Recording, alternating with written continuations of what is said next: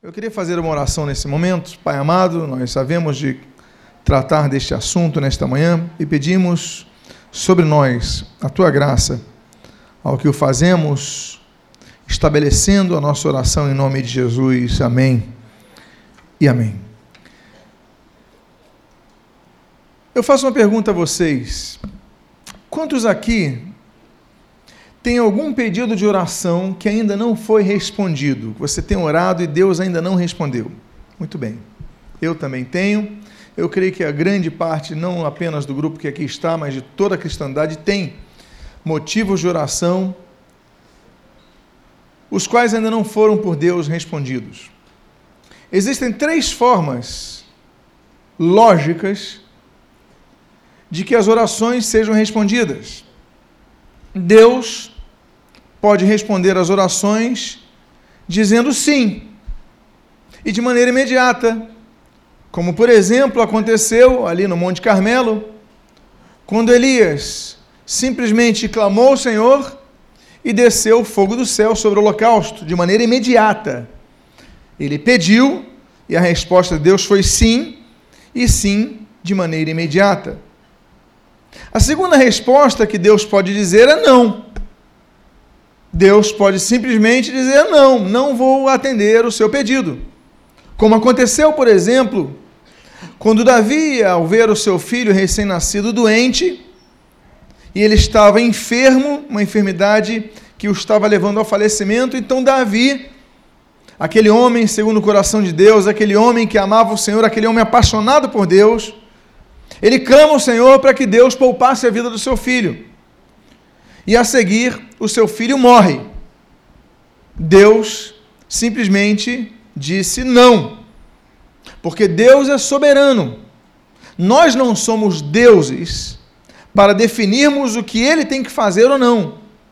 Nós somos humanos e o que nós podemos fazer é pedir a Deus que nos atenda só que Deus tem os seus planos e os seus propósitos.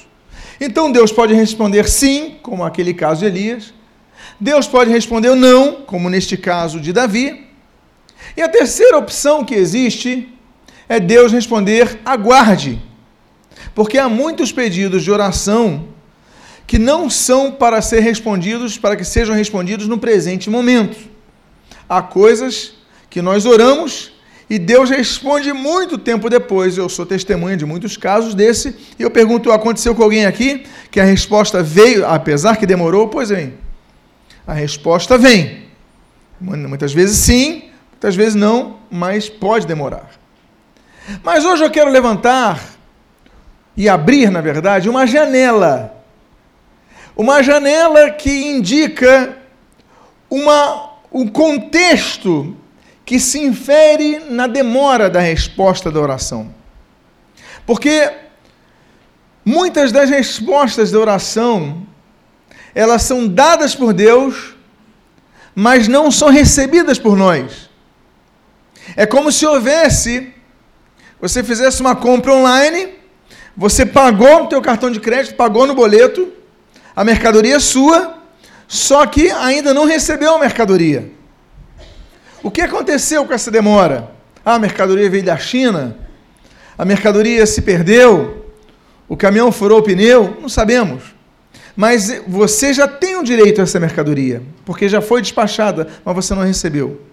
Então eu quero trabalhar nessa questão sobre eventos que acontecem no mundo espiritual quando nós oramos. O Senhor Jesus ele falou sobre a fé que movia montanhas. Ele falou sobre tudo que nós pedimos, em nome dele, o Pai nos concederia. O Senhor Jesus falou então da importância de nós orarmos e nós perseverarmos em oração. Mas hoje eu quero trabalhar numa história que se encontra, início dela, eu abrirei aí em Daniel capítulo 6, ao que convido a que você abra as Escrituras Sagradas. Neste capítulo, Daniel capítulo número 6, e eu gostaria de ler o final do versículo 9 até o versículo 10. Daniel 6, de 9 a 10. Todos encontraram? Diz a palavra de Deus: O rei Dario assinou a escritura e o interdito, Daniel, pois, quando soube da escritura que a escritura estava assinada, entrou em sua casa e, em cima, no seu quarto, onde havia janelas abertas do lado de Jerusalém, três vezes por dia se punha de joelhos e orava e dava graças diante do seu Deus, como costumava fazer. Por orientação dos assessores do imperador Dario, que queriam pegar Daniel numa contravenção legal aos decretos reais, eles queriam fazer uma artimanha para destituir Daniel do poder que estava tendo. Eles então instruem, sugerem ao rei, ao imperador, na verdade, Dario, para que fizesse uma lei. A lei era a seguinte: por 30 dias, ninguém poderia orar a nenhum Deus senão ao próprio Dario. Sim, nós devemos ter em contexto que o imperador, o rei, ele se compreendia, ele se compreendia como sendo um próprio Deus. Então você não podia orar por 30 dias, durante um mês. Você só podia orar para Dario. Daniel, quando sabe disso, ele sobe no seu quarto, as janelas estavam abertas, e os seus inimigos sabiam disso, e ali ele continuou orando, e orava, como você vê aqui, três vezes por dia de joelho. Algumas questões. Em primeiro lugar, as leis da Medo-Persa, as leis imperiais eram leis que não podiam ser mudadas. Eu não sei se você já leu Heródoto, mas Heródoto ele diz, no seu texto de número 45, se eu não me engano, que um, um juiz da Medo-Pérsia, ele foi subornado para tentar reverter uma lei do imperador. E esse imperador, Dario, quando soube que ele tentou reverter uma ordem legal, porque ele falou, é decreto. E esse juiz, ele falou, não, mas aqui pode ser feito. Quando o imperador soube, Heródoto escreve isso. Não é um escrito religioso, é um escrito histórico, de um dos pais da história. Ele diz o seguinte: que o imperador mandou matar esse homem, arrancar a pele dele, e a pele desse homem foi o forro que foi do assento do juiz do Supremo Tribunal Federal, se pudéssemos dizer assim, ali daquele império. Ou seja, todo juiz que sentasse na cadeira ia sentar em cima da pele daquele sujeito que tentou reverter uma lei real. As leis não eram mudadas, ao contrário do Brasil.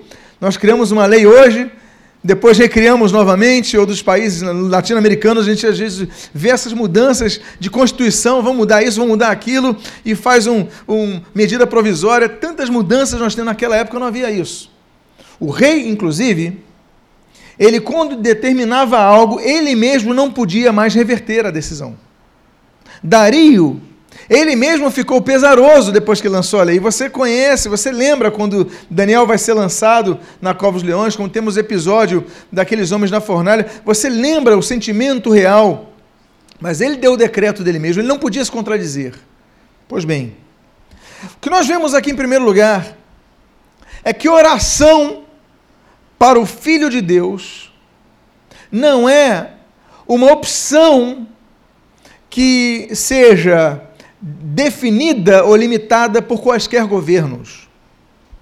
O governo, nós aprendemos então um pouco sobre desobediência civil. Eu falo sobre isso no livro sobre princípio de autoridade. Há momentos que a Bíblia instrui a desobediência civil. Nós temos que ter respeito à autoridade superior, como nós vamos ver nesse texto. Mas há momentos que, como Pedro fala, antes importa obedecer a Deus que aos homens. Acima, e nós falamos do princípio de autoridade, acima da autoridade delegada está a autoridade suprema. Orar a Deus é não apenas um direito que nós temos, mas é um dever. E outra coisa, não é um direito de outorga humana. É uma obrigação que o cristão tem diante da outorga divina do canal que ele abriu para conosco. Então o imperador proíbe por decreto que alguém pudesse orar durante 30 dias a outro Deus. E Daniel ora. E diz a Bíblia que não ora apenas uma vez, mas como de costume, durante três vezes ao dia, Daniel orava. Nós devemos orar sempre. Ainda que nossas cabeças estejam postas a risco, nós não podemos deixar de orar. Nós vivemos uma geração de pessoas que não oram, que apenas têm as suas teorias. Todo mundo tem opinião, todo mundo tem algo que crê, que pensa, que. A questão não é essa. A questão é que na base de tudo tem que haver oração. Nós temos que orar a Deus pedindo direção.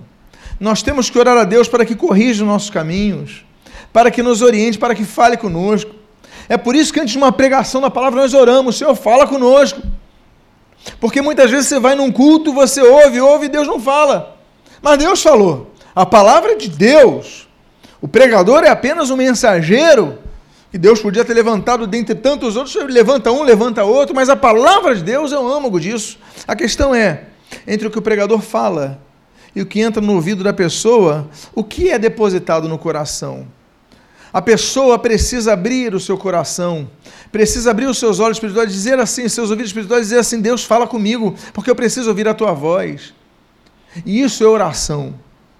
Oração tem que ser feita com fé, ou seja, com convicção que Deus ouve. Daniel orava três vezes por dia, ainda que fosse proibido. E a Bíblia continua dizendo que logo depois disso, no capítulo 10, versículos 2 e 3, nós lemos: E naqueles dias eu, Daniel, planteei durante três semanas. Manjar desejável não comi, nem carne, nem vinho. E diz a Bíblia, entrando em minha boca, nem me ungi com óleo algum, até que se passaram três semanas inteiras. Daniel não apenas orou, mas Daniel jejuou durante três semanas. O jejum de Daniel é um jejum de 21 dias completos. A Bíblia diz que completaram três semanas. São 21 dias que ele se alimenta parcialmente. Ele diz: Manjar desejava, não comi, nem carne, nem vinho entrar na minha boca. Ele deve ter comido outra coisa, talvez uma dieta vegetariana. Algumas coisas ele não comia manjares, não comia doces, não comia carne e não tomava vinho, provavelmente água. Era uma dieta restrita. Uma vez me falaram assim, pastor, estou fazendo o jejum de Daniel. Eu até brinquei com a pessoa, você não está fazendo jejum de Daniel, não. Aí a pessoa falou, como é que o senhor sabe que eu não estou fazendo jejum? Porque você está perfumado. Mas o que, que tem a ver com isso? O texto diz, nem me ungi com óleo algum. O jejum de Daniel não é apenas de alimentação, ele deixou de usar óleo. Como é que as pessoas... Os óleos eram aromáticos. Não havia desodorante na época. Não havia perfume na época. Os perfumes da época eram óleos. Hoje nós temos spray. Hoje é um líquido feito, então ele se dissolve. Mas não, você na época, você colocava óleo nos cabelos, você colocava óleo e você então ficava um pouco oleoso, mas bem cheiroso. Ele coloca o texto dizendo: não coloquei óleo nenhum. Por quê? Porque era uma expressão no povo hebreu de sentimento de luto, de sentimento de dor, de um sentimento de sofrimento. Então a dieta de Daniel, o jejum, na verdade, de Daniel, de 21 dias, é um jejum que ele não come carne, não come doces, não bebe nada, provavelmente só vinho, na verdade água, né? não bebe o vinho, como era o usual à época, não havia refrigerante na época. Né? Então ele praticamente se limita, restringe, e ali ele também não usa perfumes, óleos. Daniel então está tendo um sentimento, ele está tendo uma dor, porque ele sabe o que vai acontecer. Esse capítulo 10 ele fala de quatro visões. É um período que vai falar de quatro visões que Daniel vai ter a respeito das coisas do fim. Ele está sofrendo, em sofrendo por causa que sabe as coisas que vão acontecer. Uma coisa bela de Daniel é um homem que tem sentimento. Você lembra o texto que nós lemos? Que ele ora, ora com a janela aberta em direção a Jerusalém, a sua terra natal. Ele não esquece do seu passado, e aqui você vê, ele não ignora o seu futuro. É um homem, então, que nós podemos dizer completo nos seus sentimentos. Porque muitas vezes nós só pensamos no aqui e no agora, no presente momento. Há pessoas que se esquecem que Jesus está voltando. Há pessoas que se esquecem que existem multidões de pessoas que estão morrendo indo para o inferno. Aliás, acham que inferno nem existe. Aí Jesus se enganou, tem que avisar Jesus, porque ele falou da da verdade sobre o inferno. Acredito no inferno não existe, que a salvação é uma, um detalhe, é uma expressão de uma ideologia religiosa, não somente. Não, pessoas estão morrendo, estão perdidas. E a questão é que nós temos feito por isso. Nem orar nós oramos por essas vidas, porque nos tornamos uma igreja religiosa, uma igreja individualista, uma igreja egoísta e egocêntrica, melhor dizendo, porque nós vamos aqui só pensando o que nós vamos receber, mas nós não estamos pensando no pecador perdido, o que nós temos feito para alcançá-los. Temos que pensar sobre isso. Mês que vem nós vamos trabalhar muito a questão, vamos trabalhar em duas questões no mês que vem. Muito a respeito de doutrina básica, já nesse mês. Daqui a dois domingos vou começar uma série sobre religiões e seitas, nesse culto das onze. Venha preparado que nós vamos dar caldo grosso doutrinário para você e vamos falar sobre evangelização. Já fizemos um plano mestre de evangelização e vamos partilhar com vocês a partir do mês que vem. Vamos falar muito sobre isso. Temos que pensar nas vidas estão perdidas. Daniel sofreu, Daniel fez jejum, sabia que o juízo de Deus viria. E ele jejuou um profeta de Deus. E ali ele diz então que durante três semanas ele se separa para isso. Mas o texto diz que um evento acontece, nesse capítulo 10, versículo 4 e 5, no 8 e 10, a 10. Um evento aconteceu quando ele estava à beira de um rio. Diz assim: No dia 24 do primeiro mês, estando eu à borda do grande rio Tigre, levantei os olhos e olhei, e eis um homem vestido de linho, cujos ombros estavam cingidos de ouro puro de ufaz. O seu corpo era como um berilo o seu rosto como relâmpago, os seus olhos como tochas de fogo, os seus braços e seus pés brilhavam como bronze polido, e a voz de suas palavras era como estrondo de muita gente. Versículo 8. Fiquei, pois, eu só. E contemplei esta grande visão, e não restou força em mim. O meu rosto mudou de cor e se desfigurou, e não retive força alguma. Contudo, ouvi a voz das suas palavras, e, ouvindo, caí sem sentidos, rosto em terra. Eis que certa mão me tocou, sacudiu-me e me pôs sobre os meus joelhos e as palmas das minhas mãos. Passaram-se 21 dias. E nessa data, Daniel estava à beira de um rio, o rio Tigre, ali na Babilônia.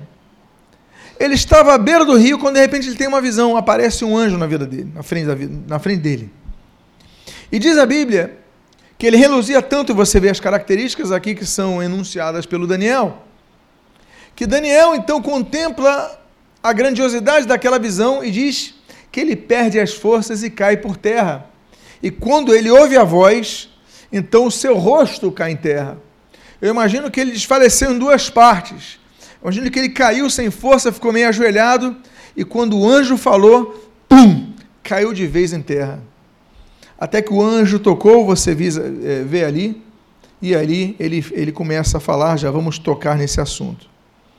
Uma coisa que nós devemos entender é que quando nós oramos, nós mexemos na esfera espiritual. 21 dias orando, oração muitas vezes parece um monólogo. Você ora e você não tem uma resposta audível, como na comunicação ou interpessoal. Eu converso com a Cláudia, a Cláudia fala comigo, então eu ouvia. Eu a ouvi. Você conversou com um amigo, você ouve. Na oração, parece ser uma via de mão única. Você está orando, você está falando com Deus, mas você muitas vezes não ouve não recebe um, a retrucação de sua comunicação de forma auricular.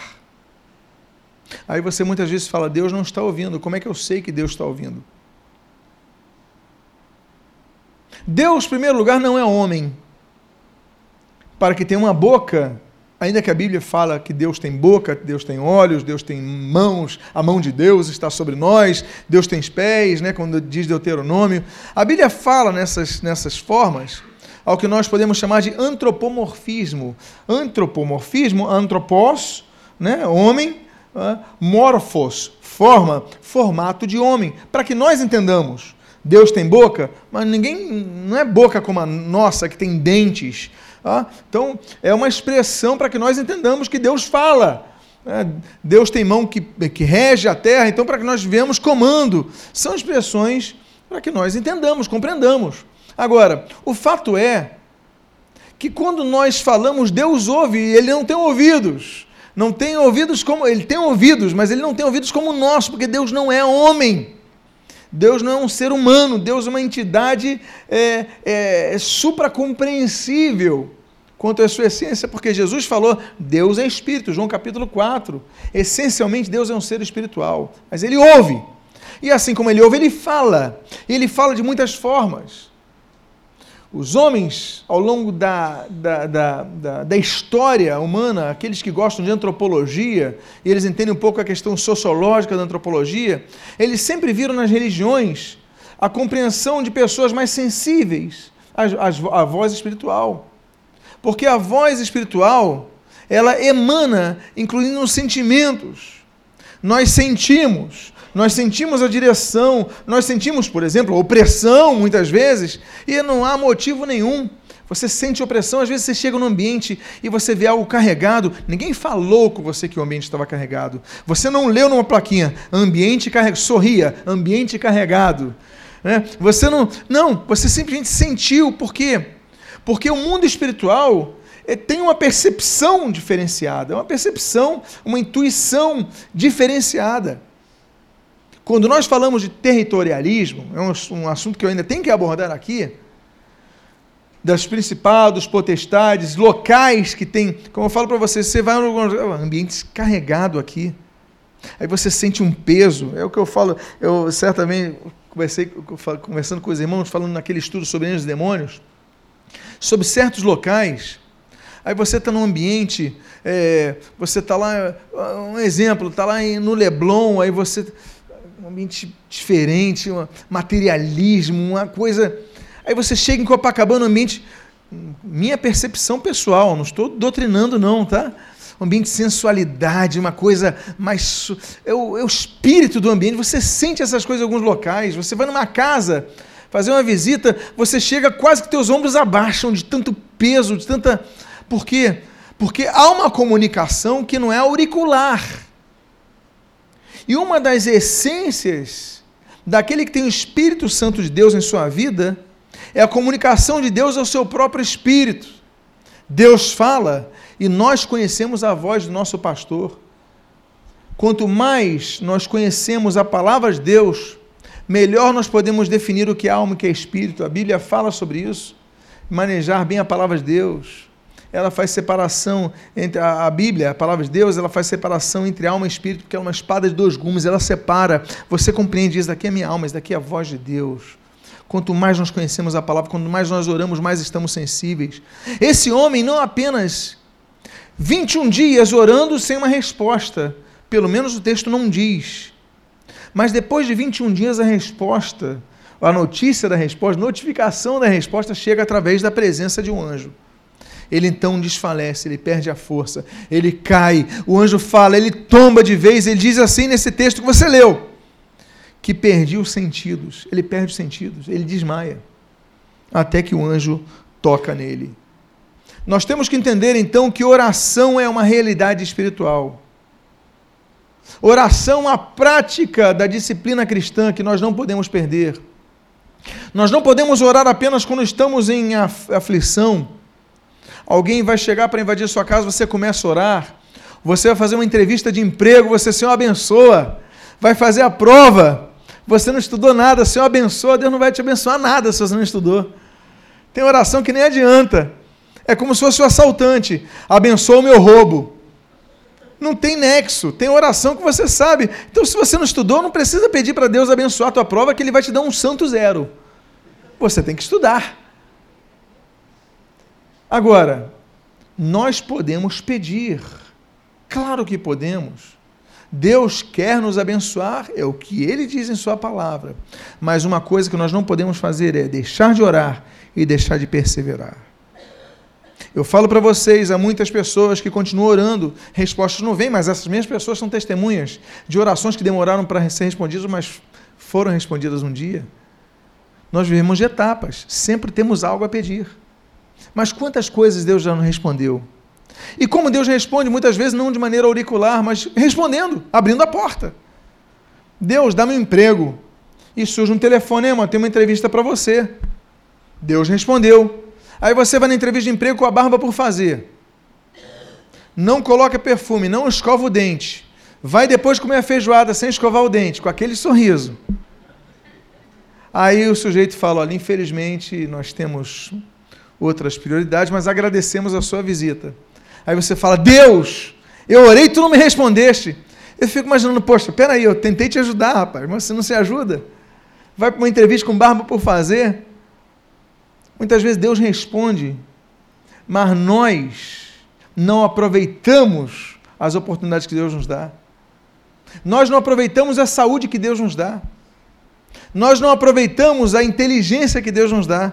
E tem muitas respostas que Deus respondeu abrindo portas, mas nós fechamos as portas. Por quê? Porque queremos tudo de mão beijada. É o sujeito que está orando a Deus na rede. Deus me dá um emprego. E você está na rede o dia inteiro. Não é capaz de comprar um jornal para ler os classificados. Ah, a entrevista no centro do Rio, não vou. Você nunca vai conseguir um emprego e você vai ficar reclamando que Deus não responde. Deus respondeu a oração. A resposta de oração, então, não significa que Deus responda a oração da maneira como você quer que Ele responda a oração. O pacote completo. O dono da empresa te ligue, pergunte quanto você quer trabalhar, quer trabalhar em casa, eu te busco aí. Não. Deus responde, mas nem sempre da forma como nós queremos que Ele responda. Por quê? A questão é: quem nessa história é Deus? Quem nessa história é filho de Deus? Deus determina, mas Deus espera que nós caminhemos. Eu pergunto a vocês, quando Deus falou que Israel ia ser liberto do Egito, Deus prometeu o quê? Uma terra onde manaria o quê? Leite e mel. Ele prometeu uma terra assim.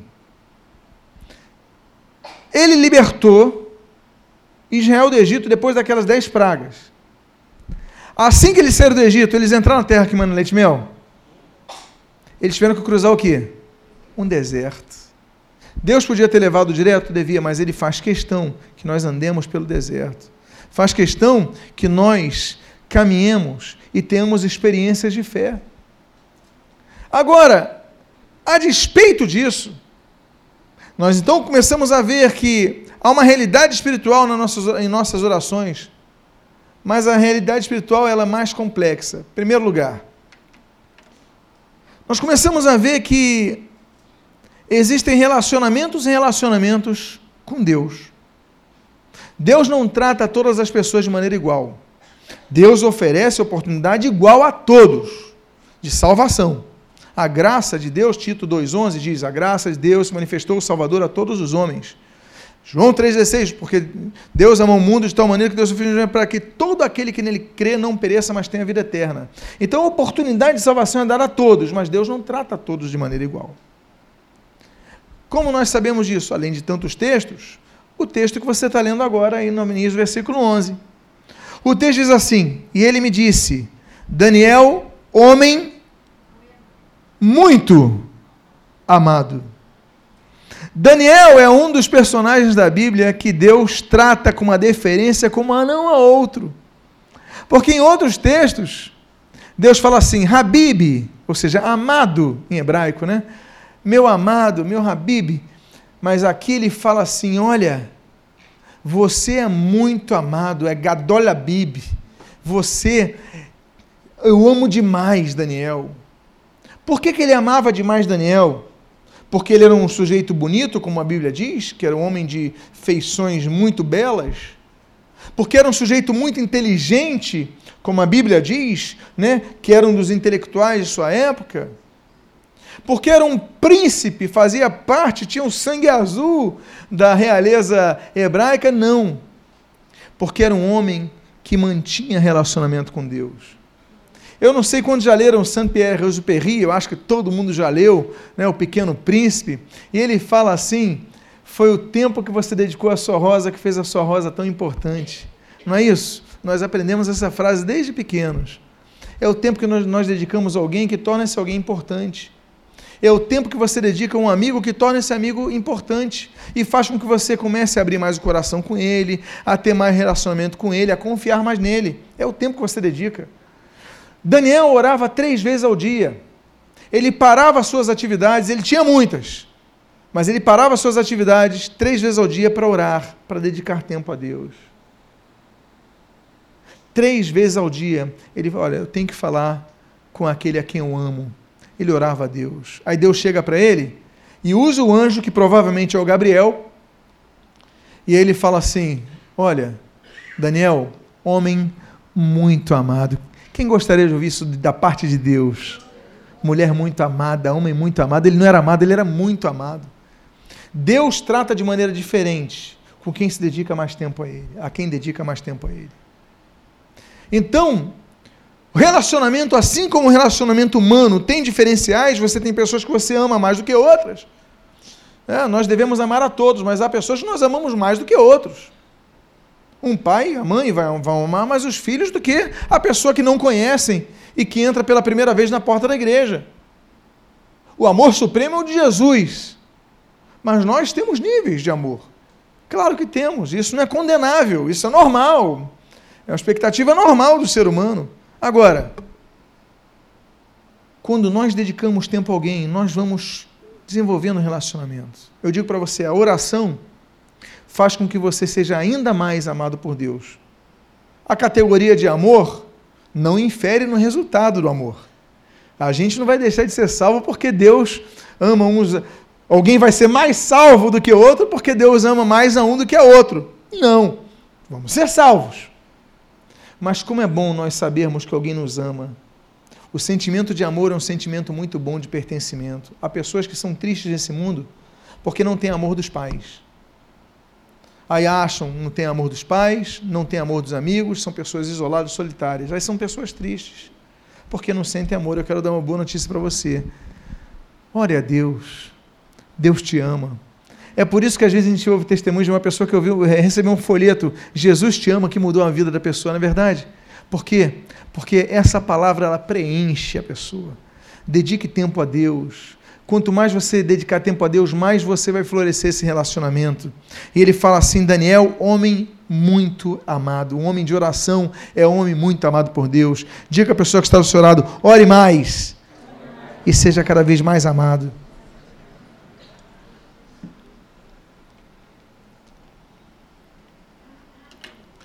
E o versículo 11 continua dizendo: Daniel, homem muito amado, esteja atento às palavras que te vou dizer. O que, é que nós dissemos no início que oração parece? A oração parece uma via de mão única. Mas nesse texto, nós vemos que oração é uma via de mão dupla. A única diferença é que Deus não fala contigo pelo celular. Para você falar na hora e ele responder na hora. Deus não usa o WhatsApp. Você mandou mensagem para Deus e demora, a demora vem. Saiba de uma coisa, os dois vezinhos azuis vão estar prontos ali. Agora, se a resposta vai vir na hora, é um outro caso. O fato é que aqui nós vemos que a via de mão dupla ela existe. Ele orou três vezes por dia durante 21 dias. Faça a conta. Quem é bom de matemática? Me diga quantas vezes, no mínimo, Daniel orou? Quanto? Oi? Vocês estão mal de matemática, hein, gente? Daniel, ele não deixa de orar um dia, ele não deixa de orar várias vezes ao dia mas depois seja Deus respondendo, ainda que você não sinta Deus respondendo sem ver Deus respondendo, porque a resposta de Deus muitas vezes é no campo visual. É o que você percebe no ambiente, é o que Deus faz abrindo as portas, ainda que você não veja a resposta de Deus, ainda que você não perceba a resposta de Deus, mas Deus irá responder. E ele diz: Olha, agora, Daniel, ele vai te responder, mas esteja atento. Fique atento aos sinais, é o que eu falei para vocês. Deus não respondeu, não me deu emprego. Poxa, você vai fazer entrevista com a barba por fazer? Com mau hálito? Deus te respondeu, você que não fez a tua parte. Então nós devemos entender essas coisas. Nós devemos entender e perceber e estar atentos à resposta de Deus, porque muitas vezes Deus deu a resposta. E aí, o texto continua dizendo: Levanta-te sobre os teus pés, os pés, porque eis que te sou enviado. Ao falar ele comigo estas palavras, eu me pus em pé, tremendo. Volto a falar de um dos elementos fundamentais do princípio de autoridade, é o princípio da honra. Honra a quem é devida a honra. A Bíblia ensina nós honrarmos as autoridades constituídas. Daniel caiu desfeito. E o anjo fala com ele o seguinte: aqui estamos entendendo que é Gabriel. Ele fala o seguinte: levanta-te, porque eis que te sou enviado. Não existe essa do cara lá de cima tratar Deus assim. É o cara lá de cima. É, Deus é Deus. Tenha reverência a orar a Deus. Tema e trema a falar com Deus. Nós temos que aprender a honrar as pessoas. Você está diante do governador, diante de um presidente, diante de um líder, diante de um chefe, trate com reverência, trate com respeito porque a Bíblia ensina que isso existe nos céus e existe na terra. E quando vem um anjo do céu como Gabriel, ele exige isso de Daniel, ele fala o seguinte: Olha, Daniel, eu sei que você está tremendo, está no chão, mas fica em pé porque eu estou na tua frente. E exige respeito. Nós perdemos respeito. Uma vez eu lembro, fomos a retiro, eu era jovem, não era pastor, não era líder jovem, não era nada, era jovem, estava no retiro de carnaval. Aí chegou o pastor que foi preletor lá. Aí ele tinha que dar a segunda palestra depois do almoço e estava naquela corrida, sabe como é que é retiro, na é verdade? Então atrasa um pouquinho o almoço e tal, mas os horários estão muito encaixados, tem que correr. Ele dá a palestra, estamos ali na fila. Aí alguém aqui, alguém na frente da nossa frente, fala assim: Pastor, vem aqui, vem aqui. Não sei o quê. Aí não sabe da maior. Teve sujeito que começou a reclamar: vem cá, não é porque ser pastor que vai furar a fila. Direito é para todos. Estou com fome também. Eu falei: que sujeito, além de mal educado, é mal educado na vida e mal educado na Bíblia. Além de ser pastor, ele vai ser o preletor agora, ele tem que ser o mais rápido liberado. Que absurdo aquilo! Uma pessoa que não respeita a liderança, não respeita a autoridade. É autoridade, passa à frente. Tenha prioridade. Por que não? Porque nós temos que aprender que muitas vezes nós temos que perder. Mas para honrar, temos que fazer isso, aprender isso. O Gabriel, ele chega para eu falar, olha, porque no céu não existe isso de brincar de autoridade, não. Satanás, ele cai do céu. A Bíblia traz dois textos básicos isso. Ezequiel capítulo 28 e Isaías capítulo 14, que falam a respeito da queda de Lúcifer, Satanás do céu. E ali ele fala, então, olha, eu subirei a mais altas estrelas, acima do trono de Deus estabelecerei. Ele queria subir acima do trono, ele queria quebrar a autoridade, e ali Deus o despenca na terra. Porque ele quebrou a autoridade, queria quebrar a autoridade. Quando ele cai na terra, a primeira coisa que ele vai fazer tentar quebrar a autoridade. Ele fala assim para Eva, assim, olha, o dia que vocês comerem, vocês vão ser como deuses. É, ele tenta quebrar a autoridade, o homem cai nessa, ele vai comer, ele desobedece à autoridade constituída. Aí vem o pecado, separação de Deus. A história se repete. Mas no céu não existe brincadeira com isso. E Gabriel fala: olha, vamos botar as coisas em lugar. Você está cansado, mas fica de pé porque eu estou falando contigo. E o texto continua, então nós temos que ter reverência em nossas orações. Não é o cara lá de cima, Deus é pai, é pai, mas ele é Deus e ele é pai por adoção.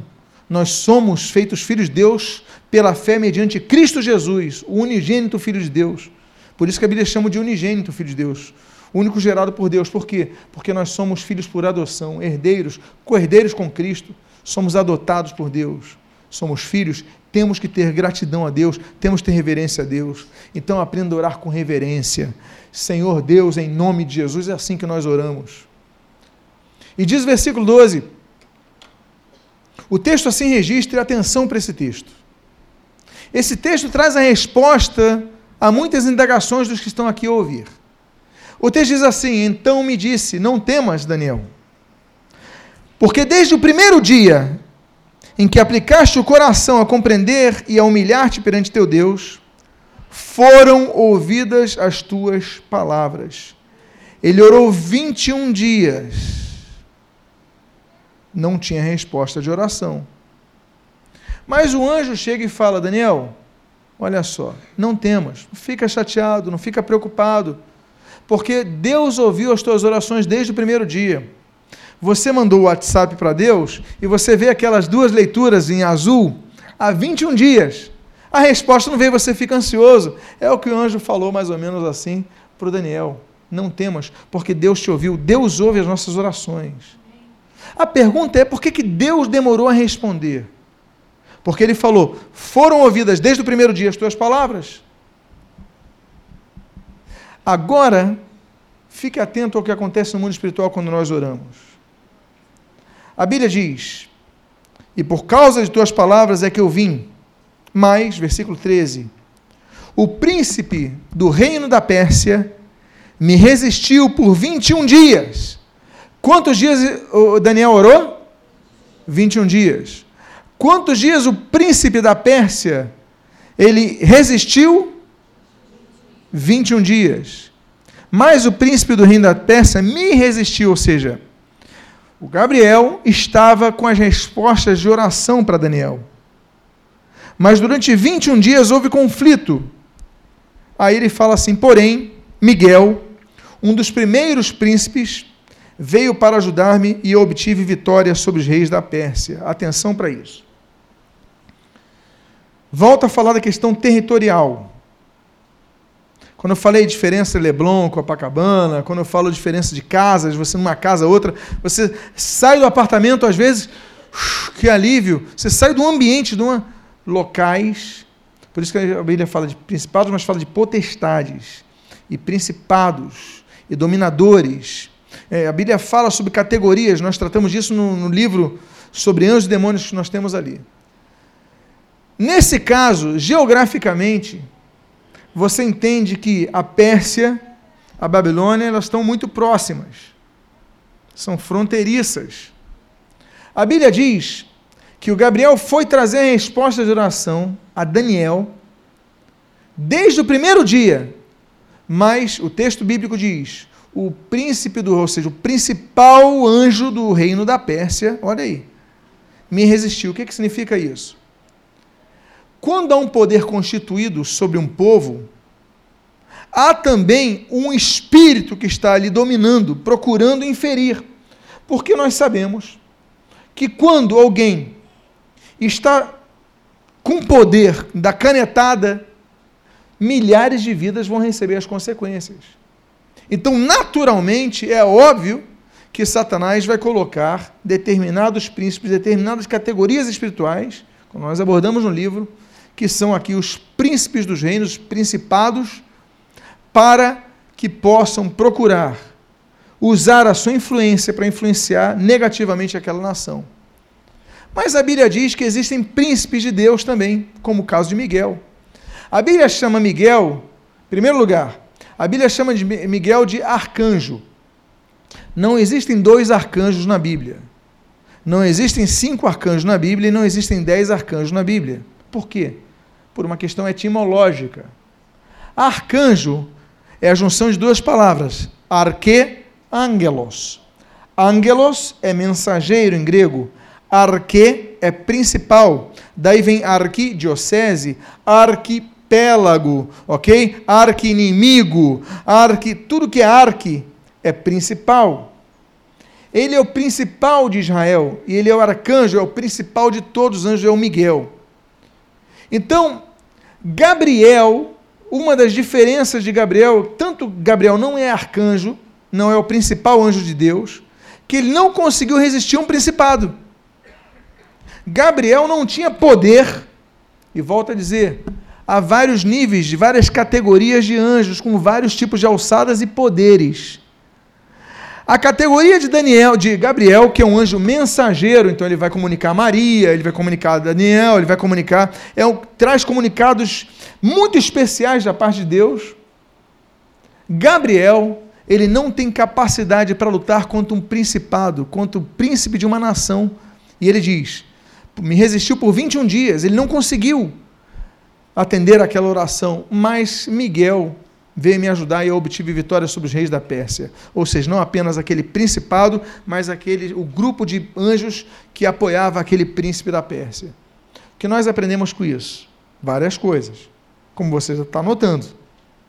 Uma delas, que as nações têm principados, que os governos têm principados, com suas características, sempre procurando inferir no povo, claro. Segundo lugar, que nós devemos orar por nossas nações, por nossa nação, independentemente do governo, independentemente do partido político, nós temos que orar pelos nossos governantes, porque nós sabemos que está uma influência em cima deles muitas vezes para prejudicar a igreja. É por isso que nós temos que orar pelas autoridades. Terceiro lugar, nós devemos orar entendendo que, e aí é um caso importante para você compreender, porque muitas vezes nossas respostas demoram a ser atendidas. Depende do nosso pedido, depende do, da, do, da alçada que sugere. Claro, uma coisa é um pedido simples, outra coisa é um pedido mais complexo. Então, há pedidos que Deus envia determinados anjos para resolver para você. Não é isso que a Bíblia diz em Hebreus? Que os anjos são ministradores daqueles que vão herdar a salvação? Ou seja, os anjos são enviados para nos auxiliar, por isso não são objetos de culto, por isso nós não oramos a anjos, nós não adoramos anjos, eles são nossos servos. Eles são maiores em força e em poder, como a Bíblia diz, mas eles estão ao nosso serviço. Então Deus envia anjos para nos guardar, Deus nos envia anjos para nos conduzir no deserto, não é assim que nós lemos em vários textos da Bíblia? Deus envia anjos para nos auxiliar, e muitas vezes nós recebemos anjos, como diz a Bíblia, sem saber que são anjos.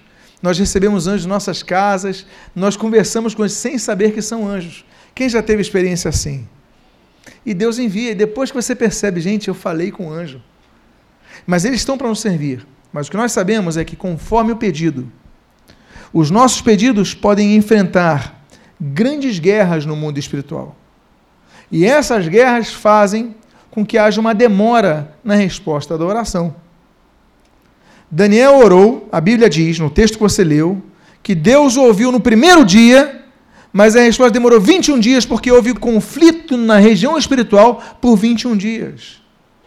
Oração é um assunto sumamente espiritual que move com os céus e com a terra. E aí, só com a intervenção de Miguel, ele conseguiu trazer o um recado depois de 21 dias. E o versículo 20 e o versículo 21, nesses versículos nós lemos, e é o penúltimo texto desta manhã que eu vou compartilhar com os irmãos. E ele disse: Sabes por que eu vim a ti? Eu tornarei a pelejar contra o príncipe dos persas e, saindo eu, eis que virá o príncipe da Grécia, mas eu te declararei o que está expresso na Escritura da verdade. E ninguém há que esteja ao nosso lado contra aqueles, a não ser Miguel, o vosso príncipe. Ele está falando vosso porque está falando para um hebreu. Miguel é o príncipe de Israel. Se você olhar a geopolítica e a história, você não vai entender logicamente, como ainda não exterminaram a nação de Israel. Tentaram exterminar os hebreus no Egito. O faraó mandou matar todos os meninos. Os hebreus saíram mais fortes. Várias guerras, filisteus, cananeus, amorreus, eteus, ferezeus, avezeus, é, vários povos invadiram, os egípcios invadiram Israel para destruir Israel e não conseguiram. Aí vão lá os gregos, até que, até que trataram bem os israelitas. Mas vieram os romanos, nada. Aí vem os persas, as invasões babilônicas, as invasões assírias, nada. Aí depois invasões otomanas, Nada. Aí vem a Segunda Guerra Mundial com Adolf Hitler e com o seu plano chamado solução final, Israel continua de pé. Aí vai uma assembleia da ONU, porque entra Rothschild no meio, Teodoro Herzl, pai da identidade judaica, os concílios sionistas na Basileia, e ali ele tem dificuldade nisso, mas depois seu fruto fica. Ele escreve o Judenstaat, né, o Estado judeu, judaico, perdão, e ali ele luta. Aí vem a Assembleia da ONU. Um brasileiro vai presidir. Olha a honra que nós temos. Oswaldo Aranha, um intelectual que nós tivemos, homem de Alegrete, Rio Grande do Sul. Um gaúcho. Ele falava assim: aqui não tem não, aqui eu uso bombacha ele usava ali, chega ali, opressão dos povos árabes, a então União Soviética pressionando e tudo mais contra Israel, solução dos estados e tal. 14 de maio de 1948, aquele brasileiro bate o martelo. Israel se torna uma nação, novamente cumprindo as escrituras. Israel está comemorando. Mal comemora, é invadido pelos egípcios ao sul, pelos jordanianos, os sírios e o pessoal assim, para destruir Israel no meio da, da, da independência. Israel sobrevive. A guerra da independência. Aí tem a Guerra dos Seis Dias, 1967. Cinco nações invadem Israel para destruir Israel. Israel não tem nem força armada. Sobrevive. Aí num feriado religioso mais importante para os judeus, que é o Yom Kippur, eles estão lá totalmente dedicados a Deus, são invadidos de novo. A guerra do Yom Kippur, sempre sendo surpreendidos. Israel vence de novo. Aí depois o pessoal vem reclamar que, a gente, que, que pegaram lá a, a colinas Golã. Peraí, conquista de guerra. E nós precisamos dessa faixa para nós termos um mínimo de segurança. Israel, como é que ele sobrevive a tantos inimigos? Todo mundo tentando destruir Israel, até a batalha final. A Bíblia diz, eu não vou falar de escatologia hoje, mas só mencionar que todos os povos da terra vão se unir contra Israel. Eles vão ter apoio do leão e do leãozinho. Alguns subentendem que o leão, um dos símbolos da Inglaterra, o leãozinho, filho do leão, os Estados Unidos, vão estar apoiando, como hoje são os maiores apoiadores de Israel. Então vão ser os únicos. Incrivelmente, Egito não vai participar disso. A Bíblia vai falar sobre o Egito. Mas as demais nações, capitaneadas pelo norte, e nós entendemos que é a Rússia, Gog e Magog, e pelos reis do Oriente, que marcharão com 2 milhões de soldados e se você olhar a força militar da China, é isso que tem lá. Rússia e China vão se unir para atacar Israel, vai ser a batalha final. Israel sempre em sua história vai ser atacado. E como é que pode não ter sido destruído até hoje? E aí nós lemos aqui: o príncipe, o arcanjo de Deus é o príncipe, o vosso príncipe, o príncipe de Israel. E nós entendemos como Deus tem um plano para aquela nação, como Deus ama aquele povo. Pois bem, o que nós lemos aqui então é que quando nós oramos, nós desencadeamos a estrutura celestial. Nós desencadeamos a ação de anjos a nosso favor. Por isso que muitas das suas orações você não entende, mas Deus já ouviu. E está havendo uma luta no céu para que elas sejam atendidas. Eu finalizo, que nós vamos finalizar mesmo é com oração. Mas eu finalizo com um texto que está em Efésios, capítulo 6, versículo 12, que diz assim: Porque a nossa luta não é contra o sangue e a carne, e sim contra os principados e potestades, contra os dominadores deste mundo tenebroso, contra as forças espirituais do mal nas regiões celestes. A nossa luta não é contra a carne ou sangue, a minha luta não é contra a pessoa que está do meu lado. A Bíblia diz assim: se possível, eu tenho de paz com todos, eu tenho que ter paz com meu vizinho. Ah, pastor, ele é macumbeiro e detesta crente. Eu tenho que, em primeiro lugar, eu tenho que amá-lo, em segundo lugar, eu tenho que respeitá-lo. Ele é macumbeiro, tem que respeitar ele. Ele é budista, tem que respeitar ele. Não é porque ele pensa diferente de mim que eu não vou respeitá-lo. Eu tenho que respeitá-lo. E se for líder, eu tenho que honrá-lo. Tem que honrá-lo. Não é porque pensa diferente que eu vou destratar, não. Temos que tratar bem. Tem crente que distrata o outro pela fé. Isso não é crente. Isso é uma vergonha. Tem que tratar bem, tem que tratar com respeito. Agora, nós temos que entender que nossa luta não é contra a carne ou sangue, não é no relacionamento interpessoal, mas é no mundo espiritual. Aí você vai ter que orar por ele. Para que Deus, como diz Paulo, tire as escamas dos seus olhos para que ele enxergue a luz do Evangelho e ele enxergue a realidade espiritual, porque ele está indo para o inferno. Ele está, conforme a Bíblia diz, debaixo de condenação. Como a Bíblia diz, ele está debaixo da ira de Deus. A Bíblia chama a responsabilidade de nós amarmos, respeitarmos, mas sim, orarmos para que se convertam. E que Deus abra a porta para que você pregue o evangelho para essa pessoa. Porque você pregando, ela se convertendo, você salvou essa alma e aí você mostrou de fato que você ama.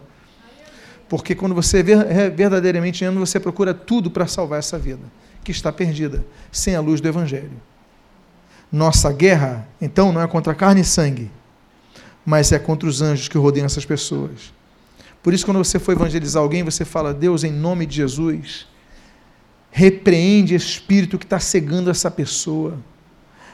Em nome de Jesus, que esse espírito vá para longe, em nome de Jesus, comece a orar, para que aquela pessoa fique mais livre, para que você possa pregar a palavra de Deus. Você vê como oração é algo forte, algo importante?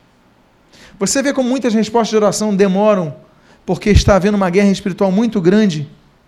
Então eu quero convidar a você em primeiro lugar, a orar um, cinco, dez, vinte e um dias, a jejuar, mas a lutar pela resposta da sua oração, não desistindo. Se você desistiu de orar por um motivo nesta manhã, e você que está ouvindo essa mensagem no aplicativo, no CD, você possa dizer: Eu vou me levantar e vou perseverar em minha oração. Vamos ficar de pé agora, vamos semear isso em vida, vamos semear isso em nossa ação, vamos semear isso em nossas orações. Amém, queridos? Quantos querem fazê-lo agora? Quantos vão orar agora? Orar com fé. Então convido a você a fechar os seus olhos neste momento, a você a fechar os seus olhos e a começar a clamar a Deus, dizendo: Senhor, obrigado pela tua palavra que foi pregada nesta manhã. Obrigado pela tua palavra que me ensina a perseverar em oração. Obrigado a tua palavra que me ensina que é uma guerra espiritual muito grande que acontece, Pai, quando nós estamos orando. Senhor, Muitas vezes nós estamos orando, mas o inimigo está bloqueando os céus, Pai. Anjos são enviados pelo diabo para que a nossa resposta de oração não chegue, mas nós oramos a Ti, Pai, e nós pedimos, Deus, intervém, envia os Teus anjos ao nosso favor. Pai amado, em nome de Jesus, nós oramos por todos os pedidos de oração. Eu oro pelos meus, eu oro pela minha casa, eu oro pelos meus irmãos da igreja, eu oro de cada um, Senhor, que está ouvindo essa mensagem. Senhor, intervém, Senhor, nessas vidas, Pai. Envia os teus anjos que militem, Pai, para que destronem, Senhor, os principados, as potestades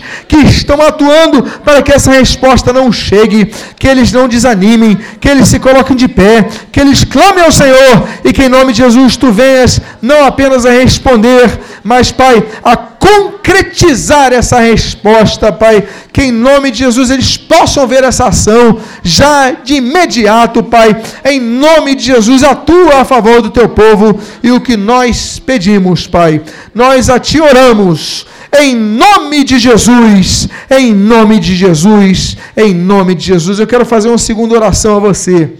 A você que tem uma causa que você está já cansado. É uma causa muito difícil. É um pedido muito difícil, mas você nessa manhã tem certeza que Deus te chamou aqui para que isso ele possa ser desenrolado que Deus, em nome de Jesus, intervenha a sua vida. Sai do seu lugar, vem aqui à frente. Eu vou pedir aos pastores que impõem as mãos abençoando a sua vida. Sai do seu lugar, vem aqui à frente, porque nós vamos ministrar sobre a sua vida em nome de Jesus. Em nome de Jesus, pode sair do seu lugar. Pai amado, em nome de Jesus. Aqui estão pessoas com situações que parece que estão enroladas, estão paradas no tempo, não estão movendo, Pai. Senhor, nós pedimos agora, Pai, intervém toca nessas vidas, Pai, em nome de Jesus. Pai, vidas que estão aqui cansadas, já não têm lágrimas para verter em seus, em seus olhos, Pai, mas estão aqui vindo à frente, Pai, para atender o teu, o teu pedido, o teu chamado. Deixe-nos esta palavra nesta manhã com propósito. Senhor, o propósito é abençoar vidas. Ah, Senhor, restaurar as tuas promessas nessas vidas. Hoje há anjos militando. Eu tenho certeza que neste ambiente agora há anjos circulando neste local, Pai, atendendo as orações, lutando, ministrando, em nome de Jesus, todo principado e toda autoridade está amarrado e está expulso dessas vidas em nome de Jesus, porque hoje é dia de libertação. Eu não digo a libertação do espírito humano, mas desses pedidos de oração. Pai, intervém, traz vitória aos teus servos traz vitória aos teus filhos, desamarra aquilo que está preso, Pai. Muitas vezes processos na justiça, porque o inimigo está lhe prendendo aquela pessoa que está com aquela pasta, Pai. Solta isso, Pai. Intervém, manda um anjo para expulsar aquele espírito maligno, porque maior é o que está em nós do que o que está no mundo, como diz 1 João capítulo 4. Nós a ti oramos, nós a ti clamamos, nós a ti pedimos intervém e que nesta data seja uma data de libertação, uma data de vitória ao teu povo. E o que nós pedimos, nós te agradecemos em nome de Jesus. Amém e amém. Você que recebeu esta palavra em seu coração, aplauda o Senhor Jesus, porque Ele é a honra e toda a honra e toda a glória ao Senhor Jesus. Pode voltar ao seu lugar, pode tomar o seu assento. Que Deus continue te abençoando rica e abundantemente em o nome de Jesus. Amém e amém.